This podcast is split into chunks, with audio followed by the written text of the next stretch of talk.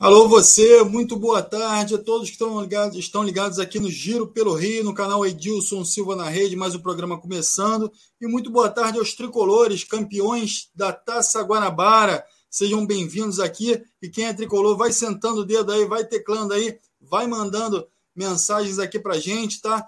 Time campeão, a gente tem que comemorar mais um título do Fluminense. E a gente vai começando mais um Giro pelo Rio aqui com Ronaldo Castro. Muito boa tarde, Ronaldo, tudo bem? Tudo bem, Alex? Boa tarde a você, boa tarde aos nossos eh, internautas que estão nos acompanhando. O Fluminense conquistou a sua 11 Taça Guanabara, merecidamente. Só teve uma derrota, que foi na abertura contra o Bangu por 1 a 0, mas naquele dia nada deu certo. E depois ganhou todas. Inclusive está tá ganhando também na, na pré-Libertadores e ganhou merecidamente a Taça Guanabara, tanto com o time titular como o time de reserva. O time tricolor está produzindo muito bem. O time do Fluminense está certinho, unido e está encantando a todos. Agora vamos ver na decisão, né? E decisão a história é totalmente diferente. É uma belíssima campanha, né, Ronaldo? O Fluminense que vem evoluindo com o tempo. É, o Abel vem entendendo melhor o time, conseguindo encaixar melhor as peças e tendo o seu elenco na mão. E, naturalmente, o, o, é evidente que o Fluminense vem evoluindo é, com esse passar do tempo e nada mais natural do que essa conquista, né? essa conquista merecida, né, Ronaldo? É, vou aproveitar também já colocar aqui essa galera que está com a gente, o Lima Oliveira, é, todo mundo que está participando aqui conosco, trazer também é, alguma, é, o Felipe Vieira também acabou de entrar aqui, então todo mundo vem chegando aqui, vem compartilhando aqui os tricolores a emoção de ter ganho essa taça, é, a importância de ter ganho essa taça. A gente vai comentando aqui, trazendo as informações do Fluminense. Enquanto isso, Ronaldo, uma partida é, muito bem é, disputada pelo Fluminense, né? toques rápidos, é, é tro troca de passes é, envolvente, né? Então o Fluminense fez uma, uma partida excelente, né, Ronaldo? O Fluminense está em estado de graça. Você vê que com um minuto fez 1 a 0 Com cinco minutos estava 2 a 0 Isso aí matou inteiramente o time do Rezende, que ainda lutava, tinha uma esperança remota, mas tinha, de ficar entre os quatro primeiros, que tinha que depender do Botafogo tropeçar também. E o Rezende vinha de um empate no Engenhão contra o Flamengo. Não é? E o Flamengo conseguiu empatar no, no finalzinho, nos acréscimos, entendeu? Aquele gol de pênalti cobrado pelo Gabigol. Então o Rezende vinha motivado, depois ainda jogou no meio da semana, ainda ganhou também. Ele ganhou do Volta Redonda. Então ele vinha bastante motivado para enfrentar o Fluminense. Só que com um minuto o Arias fez 1 a 0 com cinco minutos já estava 2 a 0 o segundo gol foi marcado pelo Martinelli. Aí o Fluminense sobrou, começou a tocar bola, um toque de bola envolvente. O Rezende passou a apelar um pouco mais para a violência, mas, mas não teve ninguém expulso, essa coisa toda, mas o domínio foi total, total do Fluminense. Meteu 4 a 0 como poderia ter feito 5, 6. Entendeu? Então o Abel, inteligentemente, por exemplo, o Cano, o Cano jogou começou o jogo. Mas o Cano vai jogar na quarta-feira contra o Olímpia. Então o Abel, o Cano deve ter pedido, porra, deixa eu jogar, eu quero jogar, essa coisa toda. Então ele quer jogar, vai jogar. Fez até um gol. Mas, mas tem que preservá-lo para o jogo de quarta-feira, porque não tem outro centroavante, que o Fred está machucado. Então o Abel depois tirou o cano, não é? O Ganso fez uma partida maravilhosa outra vez. Se deixar ele solto e deixar ele dominar, aí complica, porque ele não erra um passe e ele é vertical. Você vê que ele mete bola. Quem foi que meteu a bola pro, pro Nonato fazer o terceiro gol? Foi ele que meteu a bola no corredor pro Nonato fazer o terceiro gol. Então o Cano é tá numa, o Cano, o, o Ganso está numa forma realmente excelente. Tá querendo uma brecha, tá lutando por uma brecha nesse time titular. Muda o esquema com ele? Muda um pouco, o time fica mais cadenciado. Em compensação, fica um cara no meio-campo que sabe enfiar uma bola no corredor, Alex. É, e, o, e o Abel passa a ter um time mais experiente também em campo, né? Enfim, tendo variações com o Ganso, tendo a possibilidade de usá-lo mais na temporada, né? Coisa que não vinha acontecendo É, anteriormente o Ganso estava sendo subutilizado e agora passa a ser um jogador importante aí para a mudança até do aspecto de jogo, né? Então, assim, só antes do Ronaldo, eu vou agradecer aqui a galera aqui, os tricolores estão chegando aqui, ó. O Felipe Vieira tá falando aqui, ó. Fluminense é a maior força do futebol carioca atual? É a pergunta até do, do Felipe Vieira. O Alexandre Diniz também está com a gente. Ó, boa tarde a todos. Programa excelente. Saudações tricolores. Saudações aí, a galera aí, os campeões tricolores que estão chegando aqui com a gente aqui. Enfim, a galera toda participando aí com a gente. O, o jo, Joson, acho que é Joson Vital, está aqui com a gente também. O Paulo César, Felipe Francisco Azeredo, essa galera toda aqui. Quem está com a gente aqui também é a Rosária Farage. Muito boa tarde, Rosária, tudo bem? Mais uma vez, bem-vinda. Boa tarde. É. Boa tarde, Alex. Boa tarde, Ronaldo. Ronaldo mudou de ambiente, né? E aí hoje não estamos mais vendo o coadjuvante, que é o ventilador. Aí eu, com ciúme, ou então prestando solidariedade, estou aqui ai, com o meu é, amostra. E, e Alex, aí falando um pouco aí do jogo do Fluminense, que vocês né, iniciaram é, essa conversa, né, o debate, é, o Cano realmente ele vem pedindo passagem, o Cano ele é importante, o Cano, desculpe, o Ganso, é, e foi uma iniciativa da torcida, né, de pedir muito ganso. E, e assim, eu fico observando bastante a, as ações extracampo. E aí, quando ele foi substituído, é, ele falou para Abel que não queria sair, não. Não, eu saí, eu não quero sair, não. E o Abel falou: vem para cá. E aí eles se abraçaram, e tem até uma foto muito bonita, né? Daquele abraço acolhedor, assim. E, e o que está acontecendo, o que todos falam, né? É, tem várias declarações, é que o Abel realmente ele, ele sabe abraçar, ele, ele sabe gerir um, um grupo grande com personalidades diferentes, com, com capacidades diferentes ele está sabendo colocar todos os jogadores é, para jogar de alguma forma e, e, estão todos satisfeitos, né? Tem duas competições importantes, porque o campeonato carioca todo mundo fala que não vale nada, mas todo mundo quer. Porque na hora de comemorar uma taça, como foi é, no sábado é, comemorado pelo Fluminense, todo mundo comemora da mesma forma.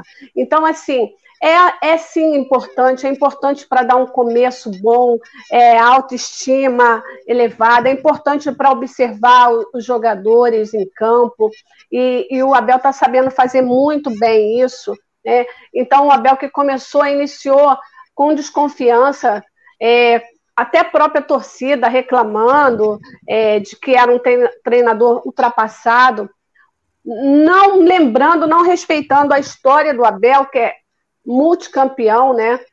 Mas o Abel, ele, ele tem feito um excelente trabalho nesse início de ano e tem um e muitas pessoas surpreendem além do Abel, como por exemplo o Felipe Melo, que é todo polêmico, é tá sempre com aquele ar de, sabe, de xerifão, mas hum, lá no, no vestiário prega humildade, prega calma, tranquilidade, porque o Fluminense só está começando. E o Fluminense tem uma competição muito mais importante dentro do contexto, né?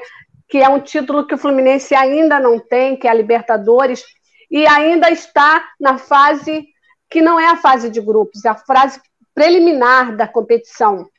Então, quarta-feira tem esse jogo e essa união do grupo é muito importante, tem sido muito importante para, além da capacidade, do talento é, dos jogadores, essa união, eu acho que está tá fazendo a diferença. O Fluminense ele foi crescendo aos poucos, né? O primeiro jogo é, começou com derrota, e aí depois os outros jogos foram é, com um gol apenas, né? Vitórias com um gol apenas. E aí depois foi melhorando e, e mostrando é, capacidade mesmo para vencer os jogos e culminou aí nessa vitória contra o Rezende, que foi uma goleada de 4 a 0 de um time, como disse muito bem o Ronaldo, aliás, que sempre fala muito bem, eu sou fã, é Obrigado, um time que, que um time que fez frente ao Flamengo, que é considerado o melhor elenco do futebol carioca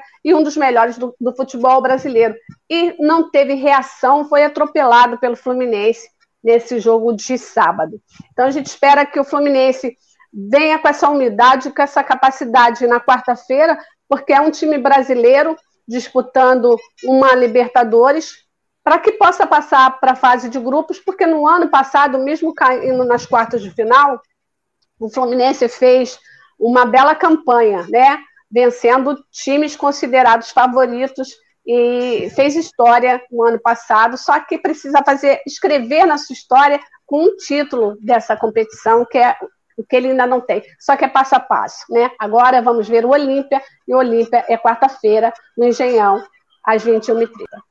É isso aí, a galera participando aqui, só fazendo uma correção aqui, ó, é o Johnson Vital, tá, tá aqui com a gente aqui, o Francisco Matos também tá dizendo aqui, o Fluminense tem dois times, é, o Luiz Antônio também tá aqui, o Paulo César tá aqui, a Raíssa, Eduardo Ertel tá aqui com a gente, o Tião Leite também, o Washington Alves, Cláudio Silva, é, o Péricles já chegando aqui também, o Luiz Cardoso, essa galera do Du Campos, essa galera toda participando aqui com a gente. A gente vai citando os nomes aqui, vai dando as informações aqui da galera aqui também. Ronaldo, não tem essa história, não. Campeão é campeão, a taça chega para brindar é, essa boa fase do Fluminense, né? E também para dar moral para a sequência da, do, do ano, né, Ronaldo?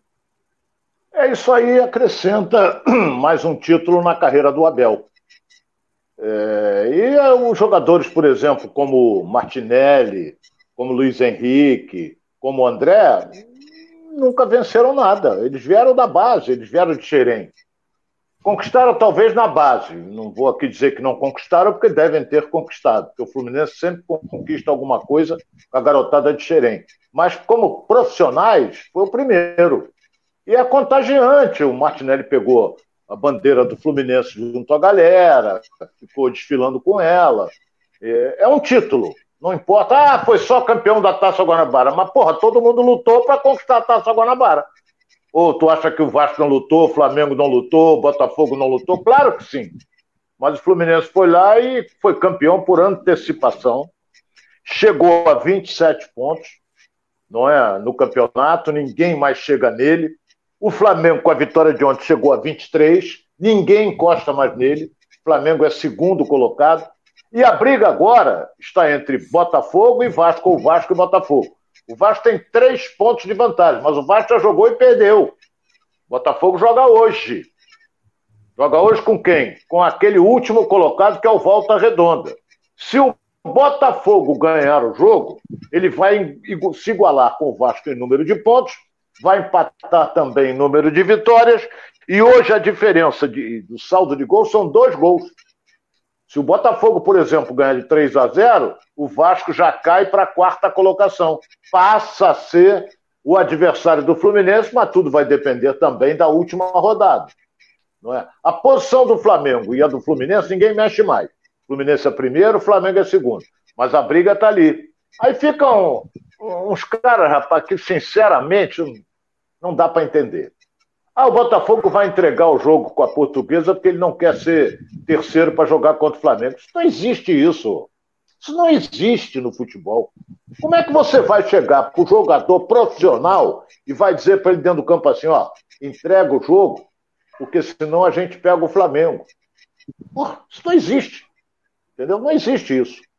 O, então, o Botafogo vai jogar hoje, não é? vai jogar contra o Volta Redonda no seu estádio, e, e com o objetivo de um só: ganhar o jogo, somar pontos para agradar a sua torcida, para agradar o investidor, porque o Botafogo vem mal na parada, tomou de cinco da portuguesa, isso aí é ridículo, simplesmente ridículo, não é? E, e o Botafogo vem enfrentar a última rodada, ele joga com o Aldax. Não sei, esse jogo aí caminha para a volta redonda. Caminha porque não tem ainda um local definido, mas caminha para a volta redonda.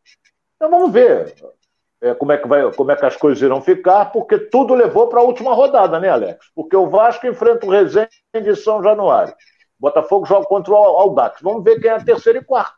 Aí, desde que o Botafogo ganha hoje. Né? Se o Botafogo ganhar hoje, ele empata com o Vasco. Entendeu? Se ele fizer três gols, ele já fica na frente do Vasco pelo saldo de gol. Se ele fizer dois, fica igual, aí vão para a última rodada. Não tem como.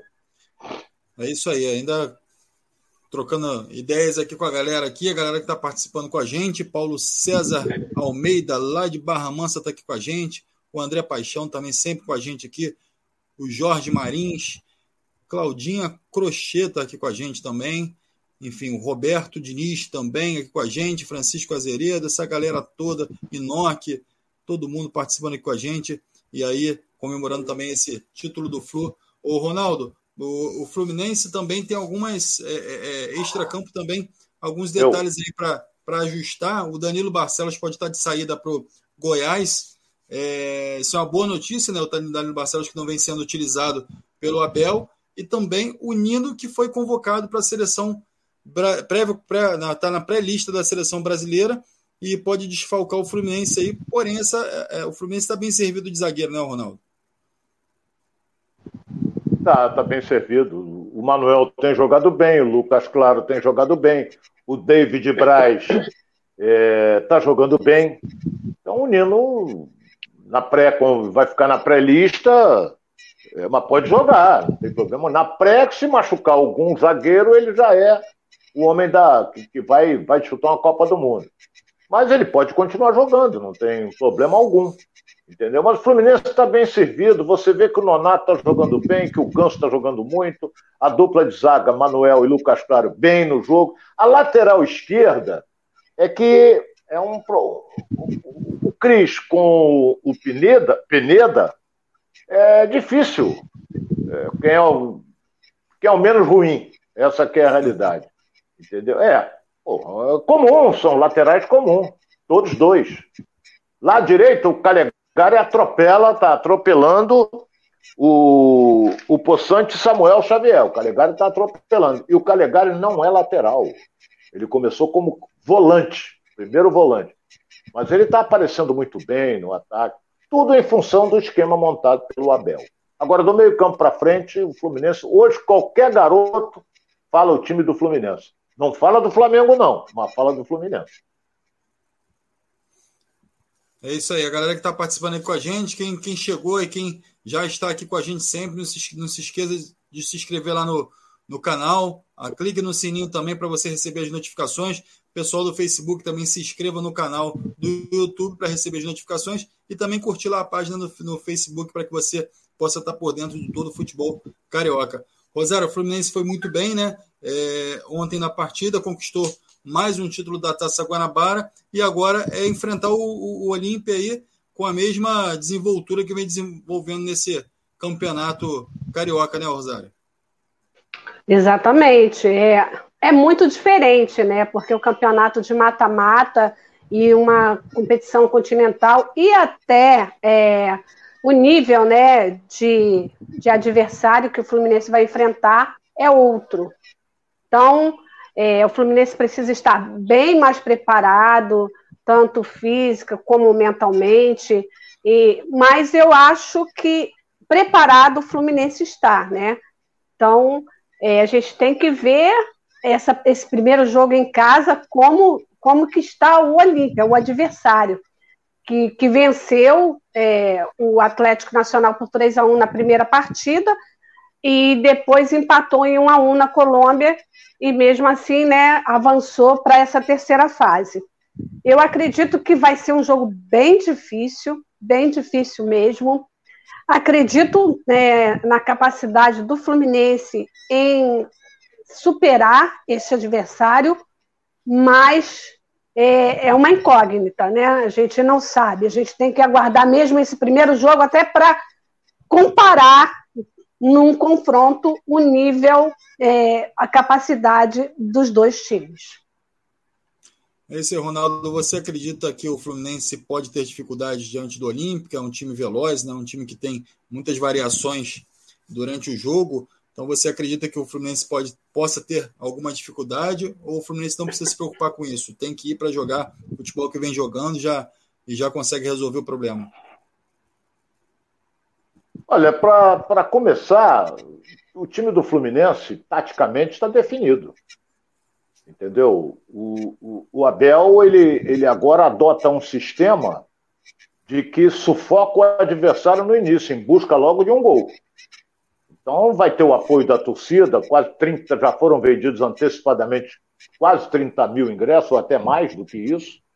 Vamos ter casa cheia, a torcida irá incentivar o time, o Fluminense vai sufocar, vai esbarrar, no meu modo de entender, numa retranca do, do Olímpia, vai, vai esbarrar, eu acredito que esbarre, mas tem que ter uma coisa chamada paciência.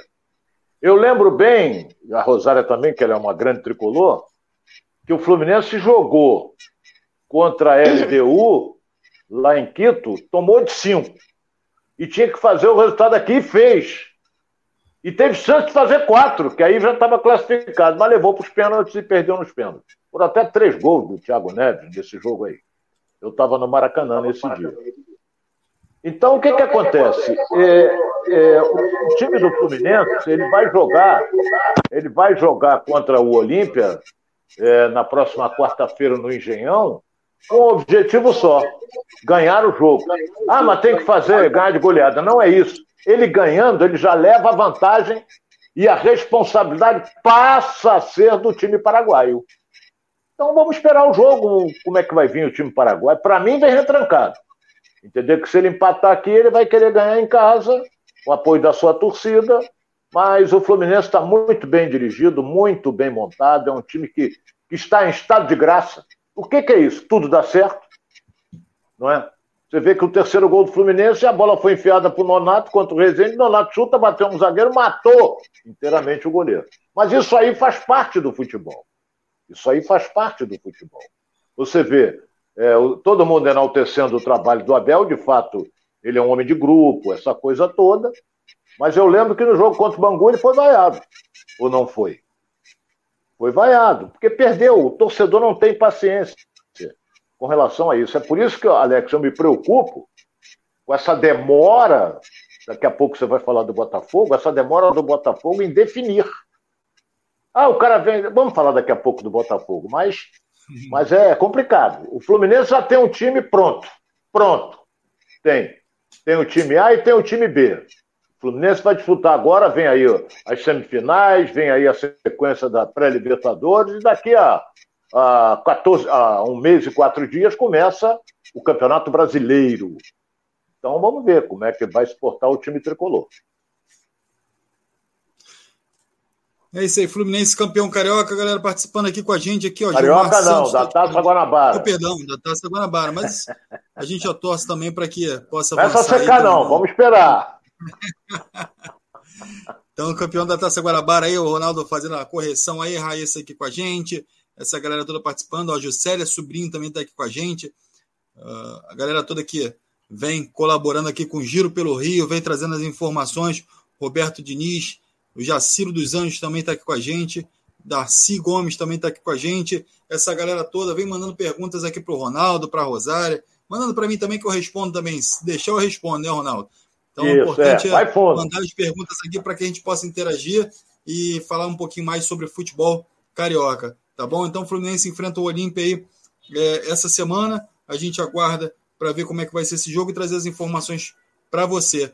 Ronaldo, vamos falar um pouquinho agora, Rosária, também, sobre o clássico desse final de semana, Vasco e Fluminense, perdão, Vasco e Flamengo, um time, um, um jogo disputado, um jogo é, difícil para o Flamengo ali, principalmente porque a expectativa era que o Flamengo é, teria é, uma condição melhor de jogo e não teve. O Vasco se impôs também, soube fazer uma grande partida e ainda assim no final a polêmica lá da, da possível bola na mão do, do, do jogador do Flamengo. Enfim, como é que você viu esse jogo, Ronaldo? Olha, o Flamengo dominou a maior parte do jogo. Essa que é a realidade. Dominou a maior parte, é, chegou a fazer 1 a 0 com um gol de cabeça do Felipe Luiz, que numa bola até que foi um escanteio cobrado, caiu para o Arão, o Arão dominou e deu uma cavadinha para dentro da área o Felipe Luiz se antecipou o zagueiro e fez o gol. É, o Vasco é, não fez uma partida ruim, não fez uma partida ruim. Mas o Zé Ricardo surpreendeu. É, é, eu não vou dizer que ele esteja errado, mas ele fechou o time de uma tal maneira que o Vasco não ia para o ataque. O Vasco não ia, o Flamengo só ali. Você olhava assim, a câmera quando abria, você olhava assim, você via nitidamente aquelas duas linhas de quatro, o Nenê recuava, o Getúlio também recuava, e ficava o time todo do Vasco no seu campo. E o Flamengo com aquela dificuldade. É um time que, de alta técnica, tentando tocar, achar uma brecha para enfiar uma bola. Mas só que veio o gol do, do Gabriel Peck, um belo gol, por sinal. Deu sorte também um menino. Na bola perdida pelo, pelo, pelo Andreas, que perdeu a bola na intermediária do Vasco. Olha bem, do Vasco. Gabriel Peck partiu lotado, menino. Olha bem, é garoto, eu sempre digo isso. É garoto, o veterano não vai acompanhar. Então partiu atrás dele quem? Davi Luiz. Só que o Davi Luiz, ao invés de partir para cima do Gabriel Peck, ele foi em direção ao gol. E deu espaço para que o Gabriel Peck ainda dominasse. Ele foi feliz no arremate, foi. Que a bola bateu no poste direito e quase bate no outro e volta. E entrou para dentro do gol e empatou o jogo. Um belo gol do Gabriel Peck. Isso deu uma motivação maior ao time do Vasco. Segundo tempo, o jogo foi mais ou menos equilibrado, mas o Flamengo também com um volume maior de jogo. Eu sei que você vai me perguntar também sobre o lance, que é discutido, é discutido até hoje, se foi toque ou se não foi toque do, do jogador do Flamengo dentro da área, o João Gomes.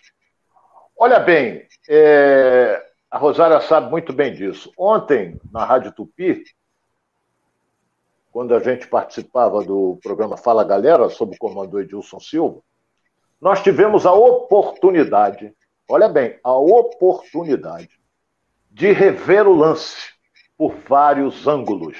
Vários ângulos nós vimos. E olha, foi clara que a bola bateu, bateu no rosto, um pouco assim, chegando no queixo do João Gomes.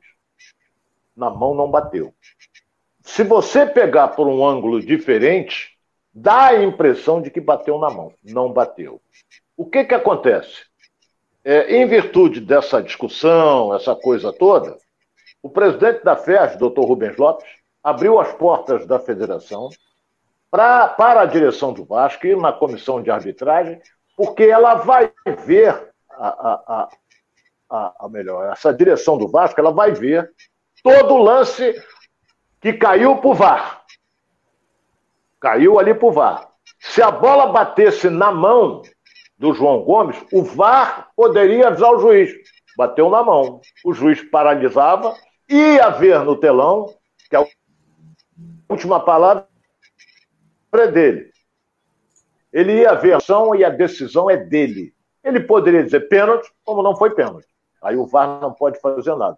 Como o VAR não alertou nada ao árbitro e ele, seguríssimo, mandou o jogo seguir, nem titubeou, então o jogo seguiu. Os jogadores do Vasco correram para cima, dizendo que a bola bateu na mão, essa coisa toda.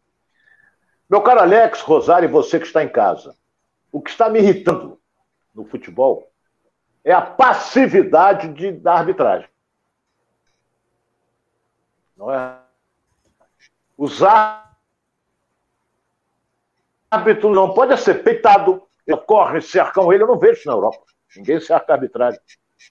Naquele jogo da decisão em que Chelsea ganhou o jogo batendo aquele pênalti na prorrogação, alguém foi em cima do árbitro, ninguém apontou a marca da cal, ficou por isso mesmo, pênalti bateu, certo, mas foi pênalti. Então tem que haver um rigor maior com relação. Tomara que. E outra coisa, outra coisa. Travando um pouquinho. Qualquer toquezinho, o jogador se põe a mão no rosto. Ele está simulando. Isso aí é passível de um cartão amarelo. Então, eu acho que tem que haver um rigor maior por parte da arbitragem. Eu sei que a federação está com os atos novos aí, mas não podem ser pipoqueiro, rapaz. O homem não pode pipocar. Não é? Ele tem que ser duro, não pode levar peitada, não pode levar empurrão. Teve o jogo, quer ver? Eu vou dar outro exemplo aqui. No jogo entre Portuguesa portuguesa até perdeu. Portuguesa e quem no meio de semana? Me ajuda aí, Rosário, você quer. É, a portuguesa perdeu o jogo de 1 a 0 Portuguesa Nova Iguaçu. Nova Iguaçu. Lá no Laranjão. Rapaz, entrou no campo no final do jogo. Um cara altão, o braço dele parecia a minha coxa, né, dessa grossura, e, e foi para cima do juiz. Eu falei, pô, esse cara vai dar porrada no juiz. Altão, forte pra cacete, ele foi lá. Aí começou a argumentar com o árbitro, o árbitro meteu a mão, o jogo já tinha terminado. Meteu a mão, puxou o cartão amarelo para ele. Sabe o que ele fez, rapaz? Ele tomou o cartão do árbitro. Eu digo, pô, virou zona. Tomou o cartão do árbitro, eu não sei quem é, se ele é diretor da portuguesa, não sei quem é. Não é? Mas ele tomou, tu vê que ponto nós chegamos. É? Ontem, por exemplo, final do jogo, teve que a polícia cercar a arbitragem, inclusive um, um, um policial forte, tava, eh, chegou pro neném, empurrou o neném, não, que não sei o que, não tem nada, o, não, o ato é intocável. Não, a PM está ali para dar garantia, não pode levar um tapa, não pode ser agredido, nada disso. Mas tem que agir com rigor. Por exemplo, eu acho ele um craque, veterano, 41 anos, mas qualquer toquezinho ele cai, aí rola, fica no chão, aí talvez até para recuperar fôlego em virtude da idade. Mas reparem bem, como o gol do Vasco, olha bem, o, o, o lance que originou que essa discussão toda foi uma falta inexistente na direita. Porque o lateral do Flamengo chegou, o Nenê uh, se jogou, o árbitro foi na onda. Aí ele bateu a falta. E ele fica bom em 30 segundos. Em 30 segundos ele tá bom. Então tem que acabar com isso, simulação, é, cai-cai toda hora. É, a gente só vê isso no futebol brasileiro. Tomara, tomara, eu não acredito que isso vai resolver no Campeonato Carioca. Mas eu acredito, tomara que a comissão de arbitragem da CBF tenha rigor com relação a isso aí. Mas sintetizando, já falei até demais, consegui falar mais do que a Rosária, não é? Eu, eu, eu, eu, eu... Ô, Ronaldo, é, lembrando eu acho que... que o resultado foi, foi justo. A vitória do alguns jogadores pensam contra, contra o Juazeiro quarta Fala. Lembrando aqui que essa questão aí do cartão aí, o, o, o zagueiro do Botafogo, o André Luiz, em, algum, em, um jogo, também teve essa posição de tirar o, o, o, cartão da mão do árbitro, né? Então vai fazendo escola aí o André Luiz e acaba, infelizmente, proporcionando isso a outras pessoas também. Tá falando um pouquinho internet, acho que do Ronaldo, não sei se a Rosária me escuta ah, bem. Mas... Escuto. Oi. Tem tempo. Bom, Ronaldo, sua internet está falhando um pouquinho aqui para gente. Tá, tá, teu áudio está cortando. Eu vou seguir aqui com a galera aqui, ó. O Felipe Vieira está aqui com a gente. A Marice Reis falando aqui, ó. Vasco foi garfado ontem, foi pênalti, sim. Se fosse para o Flamengo, iria para o VAR. Congelou. Então, é... Congelou. É aquele lá atrás dela. Lá.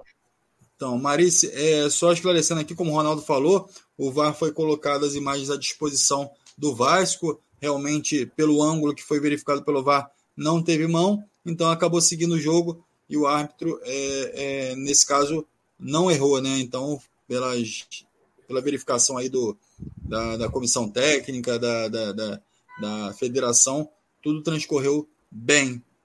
Tá? Outra coisa aqui é o Felipe Vieira falando que o Andréas perde a bola, mas o culpado nesse lance foi o Davi Luiz.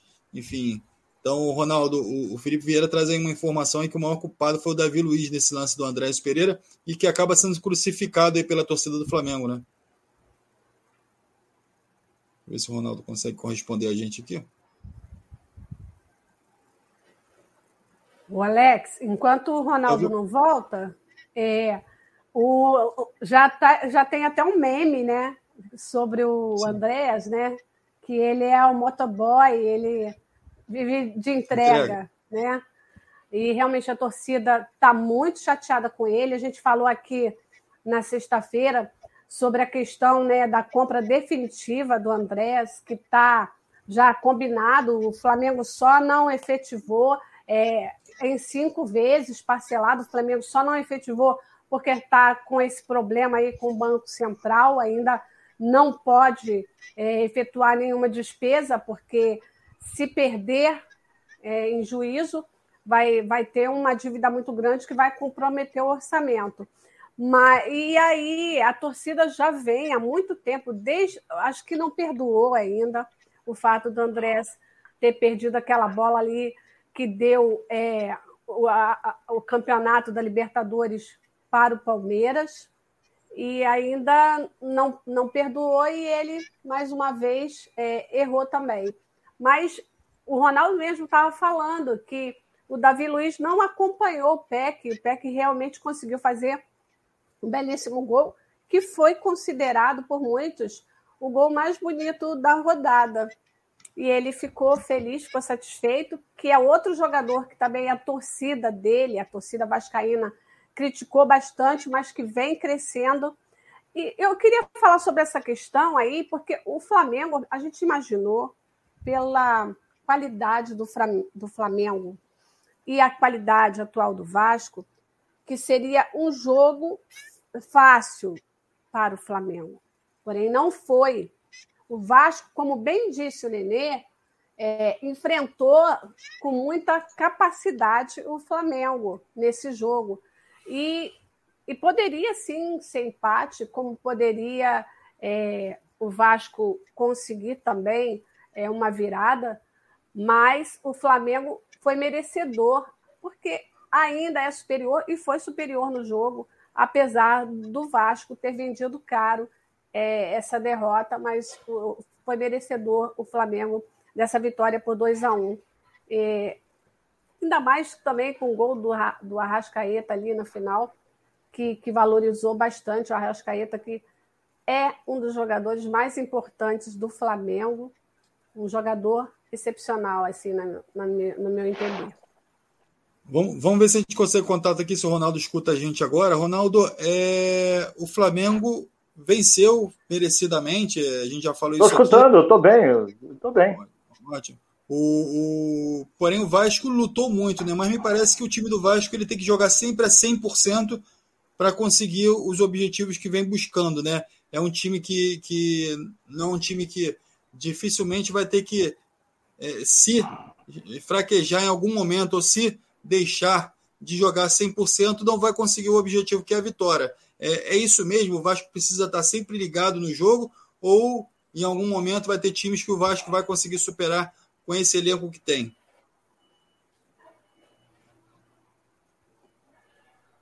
O, o, o Alex, está me ouvindo bem? Rosário me ouvindo, ouvindo. bem? O detalhe é o seguinte: é, no jogo de ontem, hein? No jogo de ontem, o Vasco já entrou classificado para as semifinais. Por este motivo é que o Zé Ricardo trocou algumas peças. O Raniel ficou no banco. Entrou o Getúlio. Entendeu? O lateral direito foi o Léo, que ele não vem jogando. Entendeu? Então ele poupou alguns jogadores já pensando no jogo da próxima quarta-feira contra o Juazeiro, Juazeiro da Bahia. Que ninguém sabe como é que ele vem, o Juazeiro. Então, e agora o, o, o regulamento é diferente, é um jogo só também. Mas leva, pula para outra fase quem vencer. Se acontecer empate, é decisão nos pênaltis. Então, por isso é que o time do VAR, mas valeu pelo espírito de luta, valeu por uma boa parte do segundo tempo, quando o Vasco melhorou muito, mas o Flamengo é infinitamente superior. Só que o treinador do Flamengo, ele gosta de inventar. Entendeu? Ele gosta de, de inventar. Ele, e ele tem uma coisa do lado dele que é a sorte. Porque ele inventou tanto, tanto, que com 10 minutos ele tirou dois jogadores, sendo um deles o Everton Ribeiro, que é um exemplo de profissional. É um exemplo não reclama. Né? Se é outro ali, dá um bico na, na onde tiver, joga água para o alto, faz qualquer coisa. Ele tirou o Andrés, que falhou no gol do Vasco, e tirou o, o, o Everton Ribeiro, que está jogando agora numa posição totalmente diferente onde ele está habituado a jogar. O Everton Ribeiro rende muito mais pelo lado direito. E ele agora está jogando praticamente como, não digo ala, mas pelo lado esquerdo porque quando o Flamengo está jogando com três zagueiros. Entendeu? Então, daqui a pouco ele tira um zagueiro, central e bota o Rodinei como primeiro zagueiro. Pô, ainda ganha o jogo. No final, com aquele chute do Arrascaeta. Ele é um iluminado? É. Mas ele é um professor pardal também, como gosta de inventar. Ronaldo, falando um pouquinho mais de Flamengo aqui, aproveitando a galera participando aqui com a gente ah. também. Se a galera vai mandando perguntas aqui para o Ronaldo, a gente vai falar um pouquinho mais de Vasco, um pouquinho mais de Flamengo também. Emendando aqui no Flamengo, o Gabigol, Pedro, Everton Ribeiro são pré-convocados aí da lista do, do Tite também. É, qual desses, quais desses jogadores você acredita que possam atuar de fato, serem irem para a disputa na seleção brasileira e desfalcar o Flamengo, Ronaldo? Olha bem, pré-convocado é uma coisa, convocado é outra. Ele faz parte da lista do Tite, mas ele não vai à Copa, ele é pré. Ele está aqui na expectativa de machucar alguém, porque a FIFA exige isso. Faz uma lista, não sei se são 25 ou 30 nomes, de cabeça assim eu não sei. Mas desse, machucou alguém, tem que sair desses 30. Por isso é que ele é pré-convocado. Machucou, uh, um exemplo ali, o Gabriel Jesus, machucou. Quem é o outro ali? Vai o Gabigol. O Gabigol deve estar frustrado porque ele pensou que ele fosse na lista dos títulos. Já saiu a lista do título, eu não vi. Já saiu, saiu hoje isso? Eu não vi. Saiu não hoje. Vi. Mas porque você está dando Nino como pré-convocado, você está dando Gabigol como pré-convocado, Everton Ribeiro. O Everton Ribeiro foi prejudicado pelo técnico do Flamengo. O Everton Ribeiro foi prejudicado pelo técnico do Flamengo. Por quê? Jogando fora da posição dele onde vinha bem. Na seleção brasileira joga de maneira diferente. No Flamengo joga totalmente diferente. Então o Tite botou ele como pré. Pré-convocado. Entendeu? Então, é, tem certas coisas que não dá para entender. Entendeu? Tá, vamos ver, nossa seleção já está classificada para a Copa, antecipadamente, faz uma, uma bela de umas eliminatórias, mas jogar com Bolívia, jogar com Venezuela, Jogar contra Equador é uma coisa, você jogar contra uma Alemanha, você jogar contra uma Inglaterra, você jogar contra uma França é outra inteiramente diferente. Entendeu? Vai ser uma Copa típica? Vai. Por quê? Porque ela vai ser disputada no mês de, nove... de... no final de novembro. Por que novembro? Porque essa época do ano é um pouquinho mais fresco. Porque lá, se você botar um ovo no chão, ele derrete. Você frita um ovo, que é um calor desgraçado. Então eles vão jogar na época mais um pouco mais fresca. Mais fresca para ele é 40 graus, isso aí é mais fresco. Mas aí vai ser. E o Campeonato Brasileiro, a Rosária foi muito feliz, ele acaba, se eu não me engano, dia 10 de, de novembro, para dar tempo de preparar a seleção, essa coisa toda, e, e o Campeonato Brasileiro vai em frente. Porque senão ele ia ser atropelado pela Copa do Mundo. E não vai ser mais. O Ronaldo, só para fazer uma observação que essa lista foi essa lista de pré-convocados já foi enviado para para CBF, tá? E a CBF vai divulgar essa lista na sexta-feira, tá? Então, só para deixar claro aqui para a galera que está assistindo aqui, essa lista já foi enviada com esses nomes que foram citados é, aqui. Olha bem, divulgado. A, a, a, a lista, o, ti, o Tite é que faz. A lista ele faz. Com a comissão técnica dele. Entendeu? Essa, ele já está dentro da CBF. Então ele entrega lá na CBF fica lá. A CBF tem que remeter essa, essa lista para a FIFA. Como todas as seleções irão remeter isso para a FIFA. Por isso é que existe aquele. Existe uh, os 11, mais 11 são 22, e vem um monte aí, não sei quantos são. Não sei se são 40. São 35 então, a 40 jogadores. São 40. 35 a 40. Aí, ó, de 35 a 40. Se eu não me engano, são, são 40 jogadores. Tem aqueles que você leva, você separa aí 25, e os pré-convocados, que ficam ali esperando uma brecha em caso de uma contusão, de, de, de, de um, é, essa contusão. Deficiência técnica é difícil, mas. Então, mas aguardar. quais desses jogadores. A minha pergunta foi a seguinte: quais desses jogadores você acredita que de fato façam parte da lista da, da, da, da seleção principal? Não deu uma travada também. Eles não são pré. A, informa, a informação, pelo que eu entendi, o Nino é pré, o Gabigol é pré, o, o, o Everton Ribeiro é pré.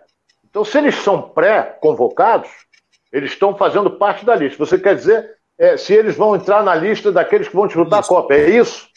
Isso. Nenhum deles. Você acredita? Nenhum deles, para mim. Nenhum deles. Nem o Everton não Ribeiro, acredito. que? Pode até um pouco. É, mas, mas coitado do Everton, ele está jogando, mas no Flamengo não está rendendo metade do que ele sabe. E futebol é momento, né, Alex? Você sabe muito bem disso. E o Tite tem o um grupinho dele, não abre mão disso, é aqueles caras que atuam na Europa, é aquela coisa toda, e vamos ver. Eu, sinceramente, eu acho que Everton Ribeiro, um pouquinho assim acima do Everton Ribeiro, está o Gabigol.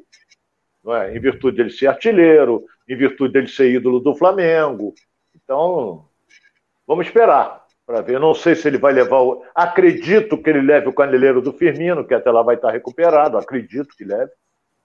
Ele tem um grupinho dele, não abre mão disso. Então, vamos ver. Nós ficaremos aqui torcendo para que o Brasil tenha Rosera, sucesso na Copa.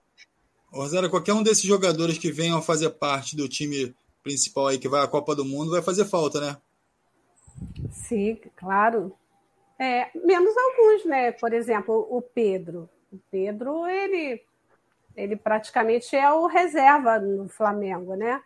O Pedro é muito bom, muito bom. Eu acho que o Pedro, bem trabalhado, seria a solução perfeita ali como centroavante da seleção brasileira. Eu gosto muito do futebol do Pedro. Ele realmente ele tem uma visão fantástica de, de, de, de bola ali na, na área. E ele chega, você vê que agora um pouco menos. Eu acho que baixou um pouco a autoestima do Pedro, alguma coisa de diferente está acontecendo com o Pedro. Ele não está mais como antes. Mas ele tem uma visão. Quantas vezes entrou com dois minutos, é, sempre entrando no final, quase sem tempo e sempre marcando. Então, assim, ele é um homem gol. Mas ele não faria tanta falta ao Flamengo por conta dele ser é, um jogador que praticamente é, é reserva do Gabigol. Então ele não faria Olha tanta só, falta. O, o, Rosária, eu vou dizer, adiantar uma coisa aqui que muita gente não vai gostar. O melhor atacante do futebol brasileiro hoje, hoje, não foi convocado para a seleção brasileira seleções passadas foi. Estou me referindo ao Hulk do Atlético Mineiro. É o melhor centroavante do futebol brasileiro hoje no momento. Melhor do que Gabigol, do que Pedro, é, Fred. Fred, é, entendeu? Então, mas ele não é convocado, deve ter feito alguma malcriação, entendeu? Ou então o Tite, ah, vou levar um jogador de 35 anos, eu só lembro uma coisa. Eu fiz várias Copas do Mundo, entendeu? Você, para ser campeão do mundo, você ganha, você joga sete vezes. E você acha que o Hulk, que não fica fora do time do Atlético, ontem, inclusive, fez o gol aos 49 do segundo tempo, quando o Atlético ganhou do Cruzeiro. Entendeu? Você acha que ele não suportaria sete jogos? Você, para ser campeão do mundo, tem que jogar, joga sete vezes. Entendeu? Você vem a primeira fase, aí vem as oitavas de final, vem as quartas de final e vem a semifinal e a final. Então eu acho que o Hulk merecia uma oportunidade. Não sei se o nome dele apareceu nessa lista aí que o Tite já enviou à CBF e a CBF vai enviar à FIFA na sexta-feira e vai divulgá-la na sexta-feira também. Nós ficaremos de olho nessa lista do Tite. É, de, de qualquer forma, Ronaldo, é, o Campeonato Brasileiro que termina antes da Copa do Mundo, né, a nossa preocupação é mais com jogos que da, até a Copa do Mundo, né, amistosos, enfim é, da seleção brasileira, né, durante o Campeonato Brasileiro, mas de fato na, na Copa do Mundo não vai interferir diretamente no Campeonato Brasileiro porque já vai ter encerrado, né? É, mas você tem uma coisa chamada preparação.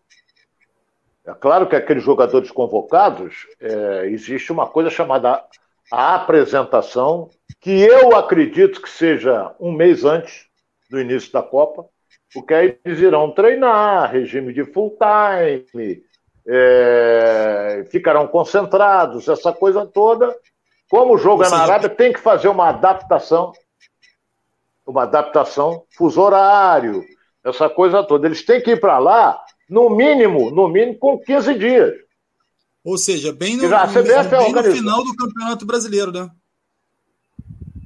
É, pode ser de cabeça, assim, eu não sei quando vai ser iniciada. Eu, minha, eu, minha cabeça não dá para aguentar certas coisas, mas é, eu acho que, por exemplo, tem que fazer uma adaptação. Você vai para um país asiático que o clima é outro, é, o fuso horário é totalmente diferente, é, você sai do hotel legal, vai para a rua, é um calor desgraçado, entendeu? Os jogos serão em estádios fechados, climatizados por causa do calor, mas você tem que fazer uma adaptação. Eu lembro bem que na Copa de 82 era o Tele. Nós ficamos, nós que eu digo é, eu cobri seleção na época na Rádio Tupi. Eu cobri a seleção, nós ficamos um mês em Belo Horizonte, um mês na Toca da Raposa. Então a gente ia todo dia para a toca, treinamento da seleção de manhã e de tarde, aquela coisa toda. E viajamos um mês antes para Portugal. Boa, diária boa, isso era ótimo, né, Alex? Então, é... viajamos um mês antes para Portugal. A seleção ficou num local chamado Praia do Guincho, não é? que tinha, era, era um forte antigo, aqueles fortes aqueles canhões, aquela coisa toda, na, em cima de uma pedra, era, ali era um hotel. E ali a seleção, a CBF fechou e ficou só a seleção brasileira. A praia do Guincho, que era, que era mais ou menos mais uns, uns 15 metros, é uma praia de nudismo. Mas, mas, mas era. Vamos deixar isso para lá, porque. Aí, então a seleção ficou lá, lá hospedada. Ficou lá hospedada para depois é, para depois ir para a Espanha. Olha bem a preparação, como é que foi feita, essa coisa. A seleção chegou voando, era uma baita seleção. Lamentavelmente, não conseguiu, foi eliminada nas oitavas, nas oitavas ou nas quartas para a Itália. E agora eu fiquei na dúvida. Mas foi uma pena. Era uma bela de uma seleção, muito bem dirigida pelo inesquecível, que Deus tem em bom lugar, grande figura, Pelé Santana. O, o Ronaldo, só para só esclarecer, é, a gente ter a ideia real desse tempo aí, o Campeonato Brasileiro termina no dia 13 de novembro, a previsão é essa, se, se tudo correr bem, e a Copa do Mundo começa dia 21 de novembro. Então, os jogadores que estiverem servindo aos seus times, naturalmente, terminam a temporada e seguem para a seleção, né? Acho que é o natural que acontece nesse período, né, Ronaldo?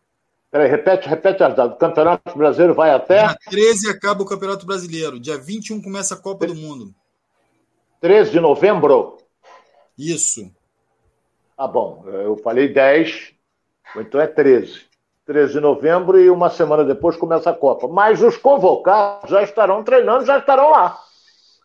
Entendeu? Os convocados já estarão treinando lá na Arábia. Já estarão lá eles têm que, no mínimo, com os 15 dias de antecedência. Entendeu? Então, quem estiver decidindo. Os convocados, desculpa. Ou seja, como você disse, os convocados, de uma certa maneira, é, estarão desfalcando seus times nas últimas claro. rodadas do Campeonato Brasileiro. E que pode ser vai, vai rodadas de decisivas. Pode ser, pode ser, mas pode ser.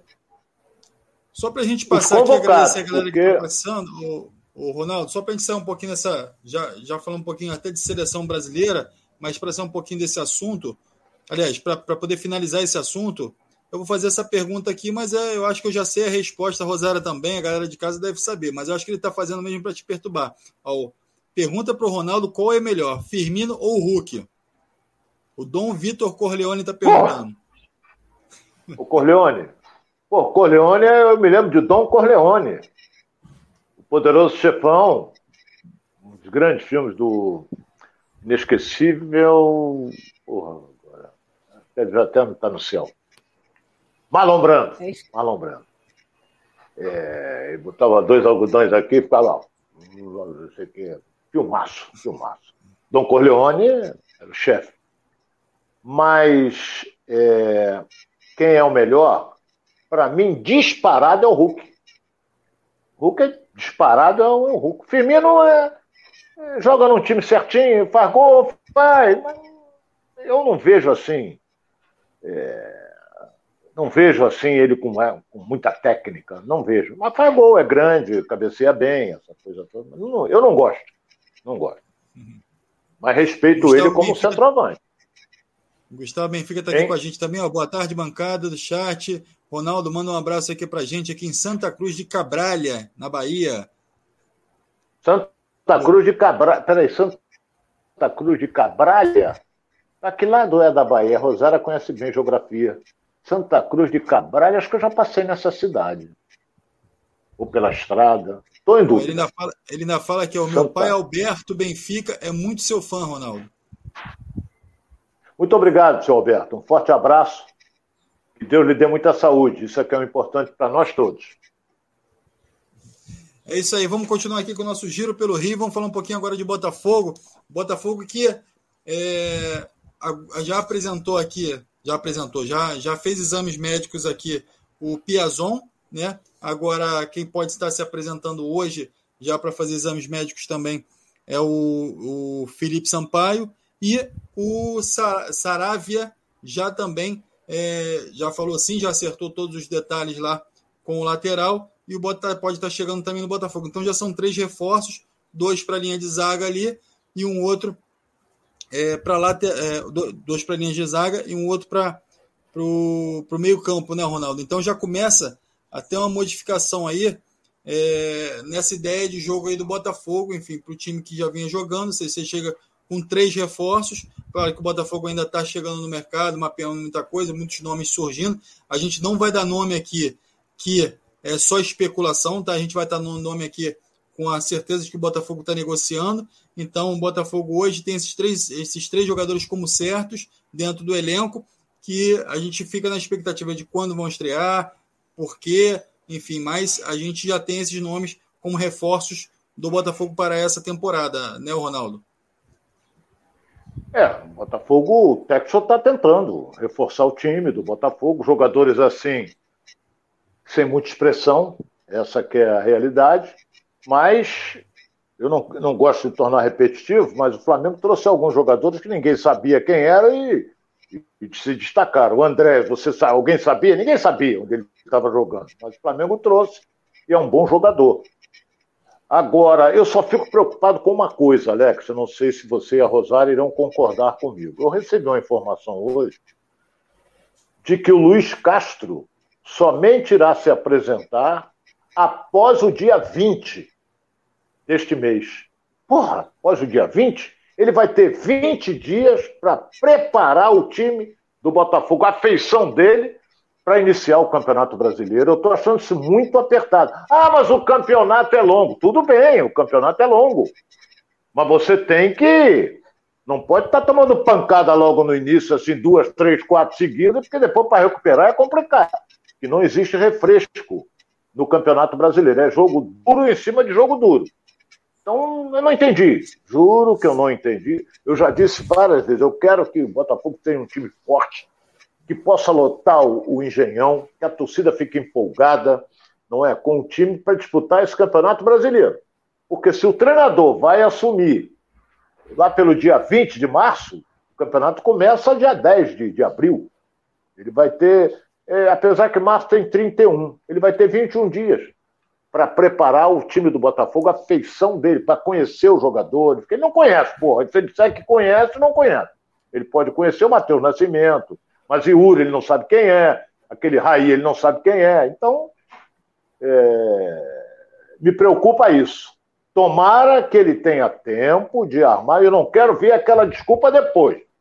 Perdeu? Não, estou é, dirigindo agora, cheguei agora, ainda estou vendo. Não quero essa desculpa.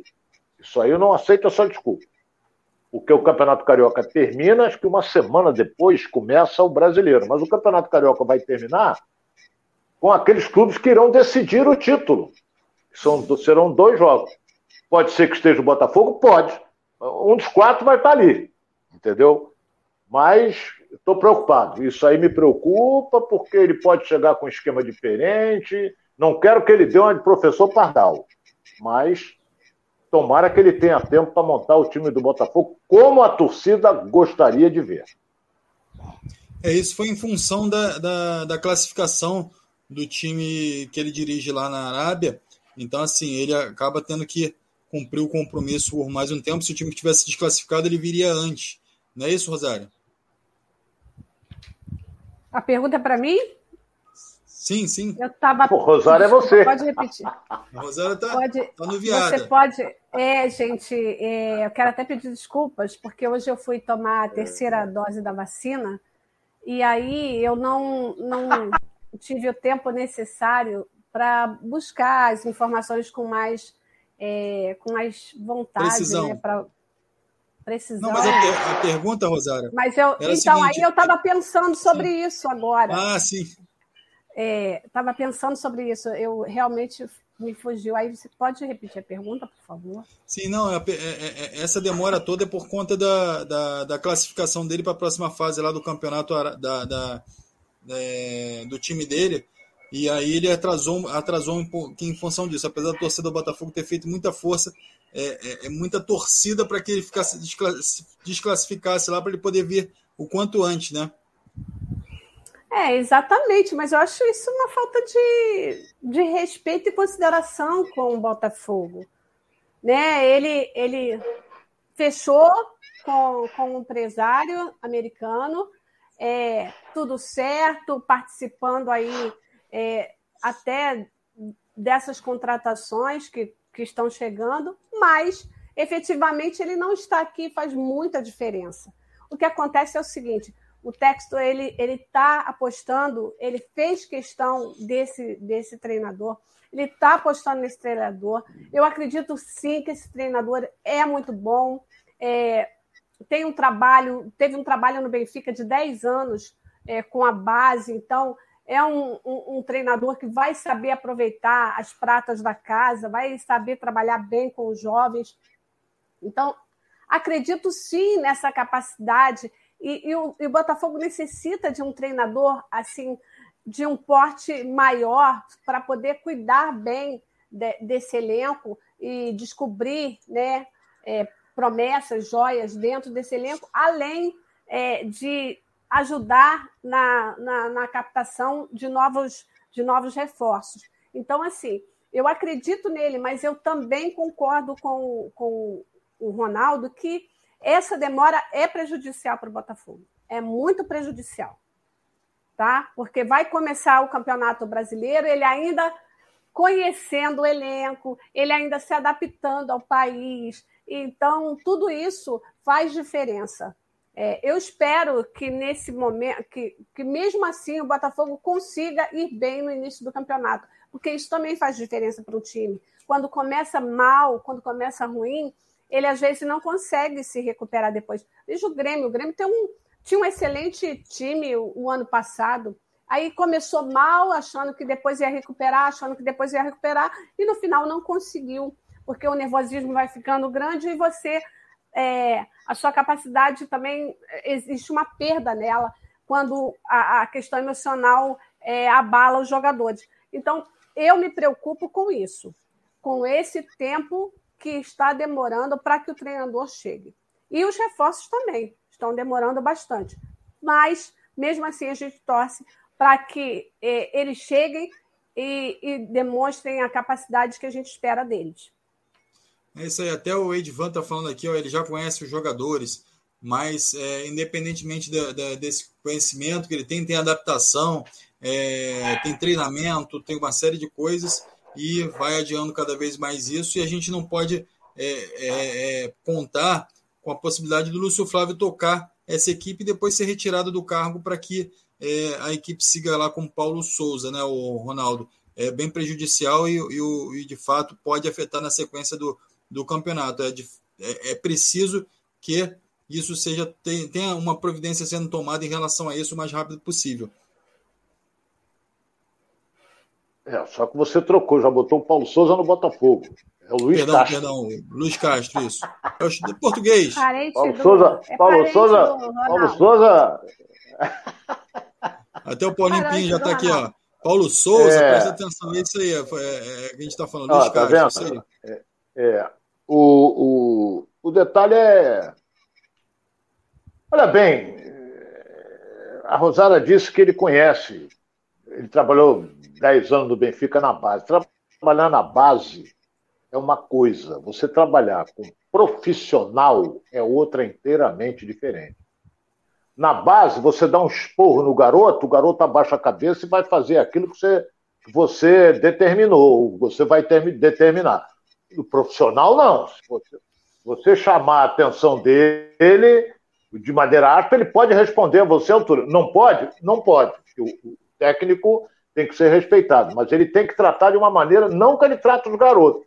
Eu vou dar até um exemplo aqui, é eu já cansei de falar isso. Você, quando bota um garoto para jogar, o garoto está jogando, jogando bem, não sei o quê, é muito mais fácil você tirar o garoto do time do que você tirar um medalhão.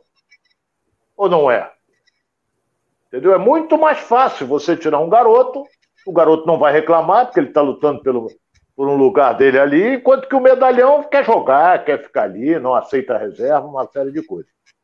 Então, eu não acredito que o Luiz Castro conheça bem o elenco do Botafogo. Não acredito. Ele está vendo jogos? Ele está vendo jogos. É? Isso, aí, isso aí é mole. Ele vê os jogos do Botafogo no campeonato estadual. Está vendo? Ele está vendo as deficiências? Está. Então, esses jogadores que indicação dele, porque o, o, o que joga em Portugal ele conhece bem, não é? Então, é, ele está vendo se, se, se, é o Carly que vai ser titular, se é o Carnu que vai ser titular. O Matheus Nascimento é titular, mas o Botafogo não tem um centroavante. Então vamos ver como é que ele vai armar isso aí. Não pode é começar o Campeonato tomando pancada, como disse muito bem a Rosária, e aí a torcida começa a perder a paciência. É isso aí, galera. Participando aqui com a gente aqui, a Marice Reis, Paulinho Pinho, é, o Edvan participou aqui com a gente também, o Marcos Henrique, o Alexandre Diniz, Francisco Azeredo, Gilberto Batista, Raíssa está sempre com a gente, Gustavo Benfica, Fabiano Santiago, essa galera toda aqui, ó, o Miguel Gomes também esteve com a gente. É, todo mundo participando aqui, mandando suas perguntas aqui, debatendo futebol carioca com a gente, enfim, com as, os comentários de Ronaldo Castro, Rosário também trazendo as informações aqui.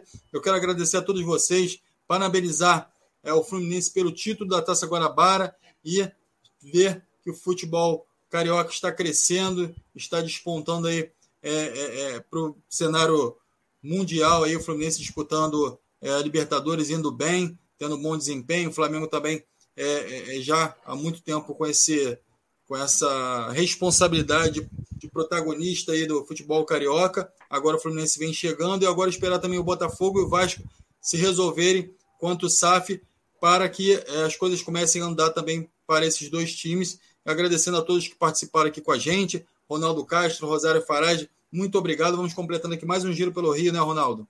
O, o, é verdade. Eu agradeço também, Alex, e a você que é internauta que nos acompanhou. Só lembrando que o Maracanã vai ser reaberto no sábado, hein?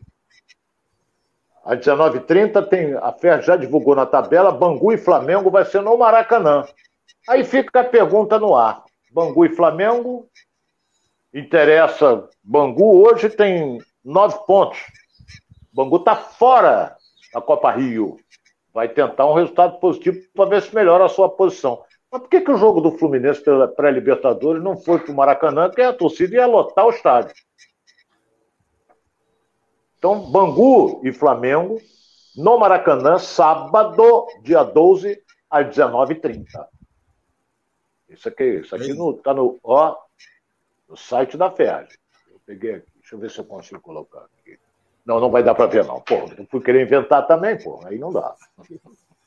É isso aí, Ronaldo já deu informação, então Maracanã de volta aí para a torcida, para que a gente possa ter grandes públicos aí no, na sequência do Campeonato Carioca e também na, na, no início do Campeonato Brasileiro. Obrigado, Ronaldo, mais uma vez, pela sua presença aqui, pelos seus comentários. Muito obrigado, Alex. Um abraço para você, um beijo para Rosário. Rosário, obrigado mais uma vez aí por exibir esse ventilador maravilhoso. É, obrigada a todo Porra, mundo. Que meteram de cacete no meu ventilador. Só lembrando no meu comentário final que Volta Redonda está na lanterna com cinco pontos, né? Conseguiu ser ultrapassado pelo Boa Vista, que perdeu sete pontos, e pode, é, no ano que vem, é, ficar na segunda divisão do Campeonato Carioca. Isso é muito ruim para, para o Voltaço, né? um time que sempre foi considerado a quinta força do futebol carioca. E é, hoje a gente convida aí todo mundo para assistir esse jogo do Botafogo, né? Porque aí o Botafogo pode definir se vai ficar em terceiro ou em quarto e vai definir também quem será o seu adversário nas semifinais, para o qual ele já está classificado. Tá bom? Um beijo grande. Nós já estamos passando da hora. É, Sim. nós já estamos passando da hora. E a Rosária falou que, que o Volta Redonda hoje é o Lanterna. Você sabe por quê? O último colocado é, chamam de Lanterna? Diga lá. Sabe, Rosária? Não sei. Sabe, Alex? Eu imagino que seja porque a lanterna é que ela fica atrás, pegando atrás do, do, do, do, do, do carro que está na frente, né? Ou não? Chutei mal? Chutei não, mal? Não sabe, não chuta. Olha bem, lanterna. Eu vou explicar. Chamam de lanterna é porque há tempos atrás, tempos atrás, o último vagão do trem ficava um cara lá atrás e quando ele, ele, ele via que todos os passageiros entraram, entravam no trem, ele com a lanterna ele sacudia assim no último vagão e o maquinista via lá na frente e dava partida no trem. Por isso que chamam de lanterna. É o lanterninha. Por, exemplo, é o último colocado, o último vagão do trem. Por isso é que chamam de lanterna. Que legal. Olha, o Ronaldo é, também é cultura, tá vendo? É, é então, cultura. Assim... Ronaldo também é cultura. Minha mulher fala aqui. Olha só, eu vou aproveitar então aqui Botafogo e, e Volta Redonda, o Lanterna, sete e meia da noite. Placar para esse jogo aí, Ronaldo. A Volta Redonda está desesperado. Apesar de que, que o, o, o Boa Vista joga contra o Fluminense na última rodada. Se o Botafogo hoje ganhar, oh, o Botafogo, o Volta Redonda ganhar, ele sai. Ele sai da zona do rebaixamento. Aí, se ele vencer o Botafogo, coisa que eu não acredito, aí ele joga por um empate na última rodada. Mas acho que o Botafogo ganha bem. 3 a 0 Botafogo. Rosário, qual é o seu palpite aí do jogo? 2 a 1 Botafogo. É isso aí. Vamos completando aqui mais um giro pelo Rio. Agora sim, depois a gente volta com mais informações aí sobre a cultura brasileira, enfim, a cultura do futebol, enfim, que vocês quiserem aqui, o Ronaldo vai trazer aqui pra gente, tá bom? Grande abraço, até amanhã, fiquem com Deus.